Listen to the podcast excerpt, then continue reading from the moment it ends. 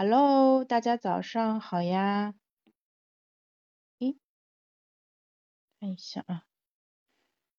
添加一下链接，粘贴，解析，发布。好的，嗯，我看看是哪些早起的小可爱已经来这里了。谢国红是好像是新朋友啊，那个早，西风早。好的，那今天又到早上七点钟了，潇潇又起来了。今天是星期五啊，大家有没有觉得上了四天的班，今天还是有点累的啊？辛苦辛苦啊！非常感谢大家一如既往的在早上七点钟来到我们的直播间。那今天我给你带来的呃题目是呃潇潇早起团读跨越不可能哦。哎，今天好奇怪啊！突然进来了好多不认识的人，但这些不认识人应该大概只待了一秒钟就走掉了啊。呃，就是有很多不认识的 ID。那我是每天早上七点钟在视频号和喜马拉雅这边双平台直播啊，欢迎大家啊！如果你早上啊暂时哎。其实能听到我现在这个现场的，应该都已经起来了啊。如果你早上起来以后不知道自己做什么，可以花十分钟来听我呃直播分享。我每天会挑选啊精选的好书，加上我自己啊前一天的一个感悟，然后呢分享给到大家。因为有很多老朋友。啊，每天都会来听我分享内容啊，他们还是非常呃欣赏我讲的内容的，所以如果是新朋友的话，也不妨留下来听几分钟，看看我讲的那啊东西，就你是不是喜欢啊？好的，今天视频号人数还挺多的，但是喜马这边就很奇怪了，到现在又只有一个人啊，喜马的同学们都还在睡觉嘛。那我现在呢，就打开《跨越不可能》这本书来读了。啊，在前面一周就连续七天的时间，我其实都在读《得到品控手册》。那之所以去读那本书的话，是因为我最近在写一个小的课程。啊，这个课程的话，啊会在少数派上面发表。所以呢，大家知道少数派还是一个比较标准比较高。嗯的媒体啊，它是一个垂类媒体，主要是啊介绍个人生产力的，什么买什么硬件啊啊那个买什么软件啊，是他们上面就是最主流的一个话题。那我们会给他们做一个关于心流的一个小课啊，对我来说其实也是非常大的一个挑战，因为我之前最擅长的就是像现在这样子即兴的演讲，然后或者是写一些。呃，几百字到一千字左右的，就是呃比较散的那些文章，你可以认为是口水文啊，说到哪儿想到哪儿。我昨天晚上啊写了一篇关于马斯克最近要呃收推特上面蓝 V 的那个。啊，服务费的一篇文章啊，我觉得那个其实就是我比较舒适的文体啊，啊，就是相对来说比较水，比较随性，呃，对，比较符合我的性格。但是我们这次给少数派提供的是一个两万字的一个课程，那就相当于我刚开始，对吧？下水好不容易浮起来了，结果一脚把我踹到了深水区，要我游个两百米看看，那我就很痛苦啊，就是啊，这个被写稿子。那个那个统治的痛苦啊，但嗯，但是说实话，这个活儿接下来以后对我帮助特别大，因为呃，冲叔跟嗯老 Q 给了我特别大的一个帮助，他们亲自动手帮我改稿子，然后给我提了很多修改意见，那帮助我就是快速的从一个门外汉，然后开始写出了。能看的东西，那杨老师在最近一篇那个人生发展咨询手记里面就提到，他说如果你呃就是我们就拿打架这件事情做比方啊，不是鼓励大家去打架，他说就拿打架这件事情做比喻啊，你是亲自上阵去打成长快呢，还是一直站在边上看别人打架成长快？那你肯定是亲自动手来的更快，对不对？那写作其实也是这样子的，就是你可能看过很多内容啊，你对，嗯，你看过很多的书和文章，你对好的内容，你觉得你自己也有好的品味，但是所有这些他的成长都比不上你自己亲自动手，按照高标准去写，呃。一些像一两万字的一个课程来的最快啊，而且我原来觉得自己对文字是有品位的，后面发现真的写起来的时候，其实发现哎，其实我的标准是很模糊的，我真的不知道什么是好的，因为我也在学呃杨老师的认知写作学和快写慢改这两个课，其实我都有上啊，所以呢一些基本的原理我是知道的，但是具体要怎么用到文章当中，你会发现在知和行之间真的有非常大的一个差距啊，所以就是因为。呃，这个课程也给了我一个非常好的一个锻炼机会啊。我们现在已经向呃主编向那个内容编辑这边交了啊一半的稿件，然后希望下个礼拜的时候就是最初的内容能够跟大家面试啊。那我们也希望啊那个这个课程能够带给大家就是非常不一样的一个感受。我昨天晚上还在跟呃小宇宙的 CEO Kiss 发个微信，我跟他说我说小宇宙上面你现在搜索心流。就是他啊搜到的内容就是不是和心流最相关的，因为他把心和流拆开来了，就是呃因为有有一档节目就是它的标题里面既有心又有流，但它讲的不是心流，然后你搜到的排在前面的都是这些内容，所以他说。我就跟他说，我说心流其实是一个非常重要的一个概念，而且我可以预见它接下来在播客圈会被讨论的越来越多啊，咱们能不能把这个关键词优化一下啊？那这个其实他们在后台是可以处理的，比如说啊，它可以设配置一个简单的规则，我不知道。代码上怎么实现？就是说，如果有人搜索心流，那就去标题里面完整的去查心流，而不是用心和流分别去匹配。那这个在我们在百度搜索的时候，其实也是这样子。因为一般情况下，如果有完整的内容的话，那应该是心流这两个字完全匹配的，先放在前面。实在找不到的情况下，才把心和流分开搜，对吧？那小宇宙现在的话，其实是有心流的内容的，但是它没有排在前面，它把。这个拆开的反而往前排了，所以这个其实是需要干预一下的啊。所以呢，啊，今天我给大家带来的这本《跨越不可能》也，呃，为什么要读这本书呢？其实也是因为这本书是在畅销书领域啊，就是除了呃那个心流理论的创始人米哈里啊切克斯米哈赖他写的那一本心流原著以外，就是。他是最近几年就是最最最推崇心流，并且就是用整整一本书的厚度，把心流这个事情的前因后果，具体要怎么做，为什么你要追求心流，然后还有他自己的各种实践，嗯，他是交往的那些呃，就各个领域就比较呃顶尖的人士，他们要他们是怎么做的？就是他把所有的这些东西都整合在一起，写了一本书啊。那个科特勒他本人是非常。重视心流的，他甚至创建了一个专门的学院，然后呢，啊，他自己搞了个研究机构，跟全世界的呃大学联合起来一起研究心流现象。跟他合作的伙伴包括澳洲还有欧洲呃的一些大学，呃，所以他在就是推广心流这件事情上，嗯，真的是非常的。就冲在最前面吧，嗯，而且他也把它变成了一门生意。就是大家如果读完《跨越不可能》嗯之后，你会看到，就是它后面有一个不是很显眼的小广告，但它里面讲到，如果你啊有兴趣就了解更多的话，你可以访问我们的网站，然后我们有一个专门的课程给到你。那大家可以猜一下这门课程它的价格是多少？这个课程的价格是四千美金啊。那全世界各地有很多人在呃学习这门课程。好的，哦，今天喜马这边是有问题，我再截一个图，呃，给我看一下怎么截图。安卓手机怎么截图呀？我我我截一个图给呃运营吧，我觉得这个事情要跟他们强调一下，因为这不是第一次出现了，我觉得很奇怪。前天晚上也是。好，那我们接下来来看一下跨越不可能，我挑一小段我自己呃特别喜欢的内容给到大家啊。妈，你关一下门。嗯，啊，我已经截好了，我刚才在那个啊，跨越不可能，他上来就问你说，如果你的效能能够提供，能够提提升百分之五百，你的生活将是什么样的状态？大家可以想象一下，在我们现在的水平上，把效率提升百分之五百，将会是什么样的状态？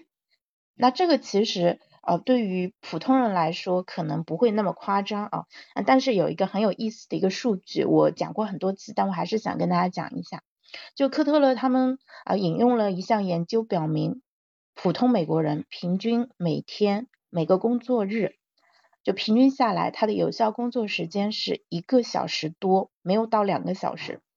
我们是八个小时的工作制，对不对？但是就是你平均下来，你会发现一个人一天的有效工作时间竟然只有一个多小时，所以提升五倍，达到六个小时到七个小时。那嗯，我们可以用自己的亲身经验来回想一下啊，就是如果你能够一天高强度的工作六七个小时，那这一天你的产出是会非常丰富的，因为你真的做到了超越普通人五倍的一个水平。然后我我这本书我真的是从头到尾就是划了很多很多的线。如果我要把所有的划线部分给大家都读一遍的话，可能你们就是可能我要念整整一天的一个时间啊。呃，所以的话，我给你们呃读我自己最喜欢的一个例子，这个例子我也会用在创造心流小课的那个里面啊，就是。嗯，它里面讲，哎，我看一下啊，充分叠加内驱力，嗯，哎，我我有点找不到了，它心流触发器。嗯，我为什么就是在我们的课写的差不多的情况下，反而还要回来再去看这本书的话，呃，其实我可能我需要从这本书里面去汲取啊一些关键的一些知识点，来再把我的课填充一下。比如说我现在的第二步。就是我们在启动心流这一块的话，内容稍微有一点点少。我们前面两篇洋洋洒洒，根本就控制不住自己，都写了七千多字。但是第二篇的时候，吧唧一下就只掉到三千字了，所以我需要再填充一些理论部分。因为实操我觉得讲的已经足够清楚了，也没有什么更难的一个东西。所以呢，我想从这本书里面找到一些呃理论的部分，然后那个对大家。有帮助的，当然不会把整本书都放进去啊，因为内容实在太多了。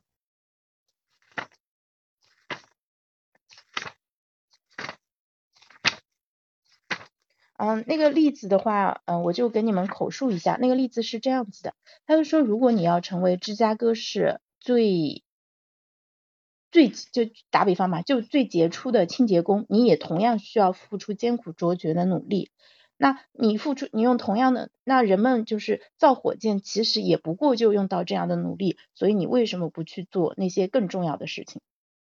我觉得这个例子其实非常的有意思，我们可以稍微的把它给改变一下啊，就是，嗯。就你要成为一个顶尖的人才，你确实非要需要付出艰苦卓绝的努力，但是你过着浑浑噩噩的日子，其实你你也并没有那么轻松，对吧？甚至你为了维持现在能够浑浑噩噩的状态，其实你要额外去做很多的事情，那它对我们的这个消耗其实是并不少的。我们每天，我们的大脑每天可能都会消耗掉我们全天使用的能量的百分之二十。那这百分之二十，你到底是用它来做一些特别有挑战、能够带来很多成果的事情，还是用它来呃刷刷手机、聊聊微信，然后那个什么沉浸在短视频里面无法自拔呢？它会用掉同样的能量，就是不管你怎么使用你的大脑，它其实每天都要工作那么长时间，都会消耗掉那么多能量。那是你是不是你是不是跟我一样会觉得说，哎，我我也想要他描绘的那种生活。所以他在这本书的上来的第一部分，他就先给大家去讲为什么你应该 dream big，为什么你要去追求那个 wildly important goal，就是那种超级重要的那些目标。他是建议我们这样做，他建议我们把。那些我们就觉得重要的问题写下来，比如说啊，改变这个全球变暖的问题，消除污染，然后还有就是什么发展人类的潜力，就把这些大的目标全部都写下来。然后呢，你在旁边再列一个。列表就是那个列表的话，是你自己感兴趣，而且是非常愿意去做的。它帮你在重要性和你的兴趣之间找到一个交叉点。那你找到的这个交叉点，可能属于它既非常非常的重要，同时你自己又很想去做，那你就天然就具备了非常强的一个动力啊。那我们都知道，当我们有很强的动力的时候，这个事情啊，就像我的直播一样，就根本就不需要别人什么引诱你啊，或者鼓励你啊，或者拿着小鞭子抽你啊，你自动自发的就会去做了。嗯，所以，所以在搞就解决了这个动机的问题以后，然后科特勒后面就是接下来就开始讲说，就是你接下来需要学习，因为你要做的这件事情实在太难了，它不是你现有的已经掌握的这个知识能够解决的，所以你必须要学习新知识。所以科特勒给我们搭建了一个非常科学的一个学习的阶梯。就是呃，假设你要了解一个新学科，对吧？你可以通过五本书来建立对这个学科的认知。那第一本书呢，它是啊啊，全靠自我的推理。对，是的，嗯，那个就是嗯，它这里面有一个非常有意思的一个点，就是你学习需要构建一个五本书的一个阶梯。那第一本是就可能是面对大众的偏科普类的一个作品，你大概知道这个学科啊它是讲什么的，有哪一些热门的一些话题。那第二个，呃，第二本书的话，在比第一本书会相对来说更难一点。那后面的三本会更难，然后你可能就要通过这五本书去踏入这个内行的一个领域。等到读完全部这些书的话，你就能够跟他们去建，去跟内行真正的去探讨一个问题：为什么你要去学到这么深的一个程度？因为你追求的是不可能的目标，就是超级大的那种目标，所以你绝对不能满足于做外行。嗯，但是要做到这一点，其实你并不需要付出特别特别多的努力。科特勒建议就是你每天花三十分钟左右去做这样的一些知识积累就够了。但是你要持续的在这个领域上按照设计的这个路线，嗯，按照这个难度的阶梯，慢慢的向上去攀登。为什么每天只学三十分钟就足够了？因为你学完了以后，你还需要给自己留出足够多的时间去消化这些内容，让我们的模式识别系统。去在后台去运作，然后把学到的这个东西充分的吸收和内化。就大家可能有感觉啊，当我们接收大量的信息的时候，其实我们会被这些信息给淹没的。那个时候我们可能就会像那个，就当你在水海里玩，一个浪打过来，那这个时候你是会拼命挣扎，拼命挣扎。然后呢，嗯，就是你，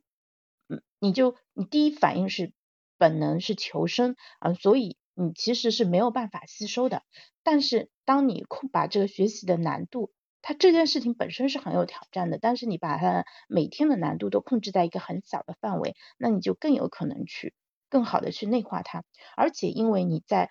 这相当长的一段时间内是用主题学习的这种方式，你的思考一直围绕着这个话题，所以呢，在你空闲的时候，在你没有看手机的时候，在你散步，在你洗澡，甚至在你睡觉前或者刚醒过来的时候，可能就会有一些灵感发生，那这个就会推着你去把你对这一个领域的一个认知继续向前一步。我们通过。把原把新知识和原有的知识建立对比和联系，来更好的一个学习啊啊，所以就是那个科特勒还讲到了说啊，你看他的标题真的都很好，获取知识的五个步骤，学习新技能的方法，训练你的核心优势。训练情商的方式，成为高手的最短路径。你看看，特别是最后一句，成为高手的最短路径，谁看了不想马上翻过去看一下呢？因为这本书我虽然已经看过两遍，但是你现在问我说，哎，他这一节讲的什么内容？其实我是不记得的啊。我来告诉你啊，那个成为高手的最短路径是什么啊？它其实是一个小节式的，嗯，是这样子，嗯，第一个是匹配质量。匹配质量的话，其实他就已经介绍了心流，然后第二个是更多的一个心流体验，OK，好的。呃，然后后面的话，第三部分他讲到了创造力啊，因为我们要做一些非常创造性的工作，所以创造力是非常重要的。而创造力这个东西，它并不是我们原来以为的那样，是只有少数人才具备的一个天赋。其实创造力是有办法的。大家如果都对 Trees 创新算法呃有了解的话，你就会知道，其实创新是有套路可循的。比如说，我现在面前有一包。那个抽纸对不对？那我们要对这个抽纸进行创新，我们可以从哪些维度去呢？去进行创新，对吧？我们可以从它的尺寸啊，尺寸又包括长宽高，那这三个维度都可以展开。我们可以从它的颜色啊，还有通通嗯，从它的材质啊，另外的话就是还有上面的花纹嗯，以及说哎香味嗯，还有什么声音，就是这些角度其实都是可以创新的。当你把这些所有的它的呃天然的一些属性列出来，然后呢，你就会发现说，在现在的这个产品的基础上，你对它们进行调整，就可以得到一个新的一个产品啊。那这个其实就是创新。所以这个世界上缺乏的并不是创新，而是有效的一个创新。比如说，可能做出一条呃一包。彩色的一个，对吧？彩虹色的纸巾，对吧？每一片都非常的漂亮，但是这个东西投到市场上会被人们接受吗？这个其实是一个真正大的一个问题啊。当然，这个是后面要考虑的问题。我们在前期，就是在我做那个头脑风暴的时候，我可以把这些所有的可能性都写下来，然后下一步才是说用常识，呃，用用户调研去对它进行分析，说，哎，这个东西东西到底是否可行？那最后一部分就是最最重要的心流的部分了，它分为五个章节啊，包括心流解码器、心流科学、心流触发器、心流循环以及巅峰表现的原策略。那最后一章其实是科特勒分享他本人的实践，因为他自己是一个非狂非常疯狂的一个嗯心流实践者，就是他讲过，他为了锻炼自己在极端情况下的表现，他会做什么事情呢？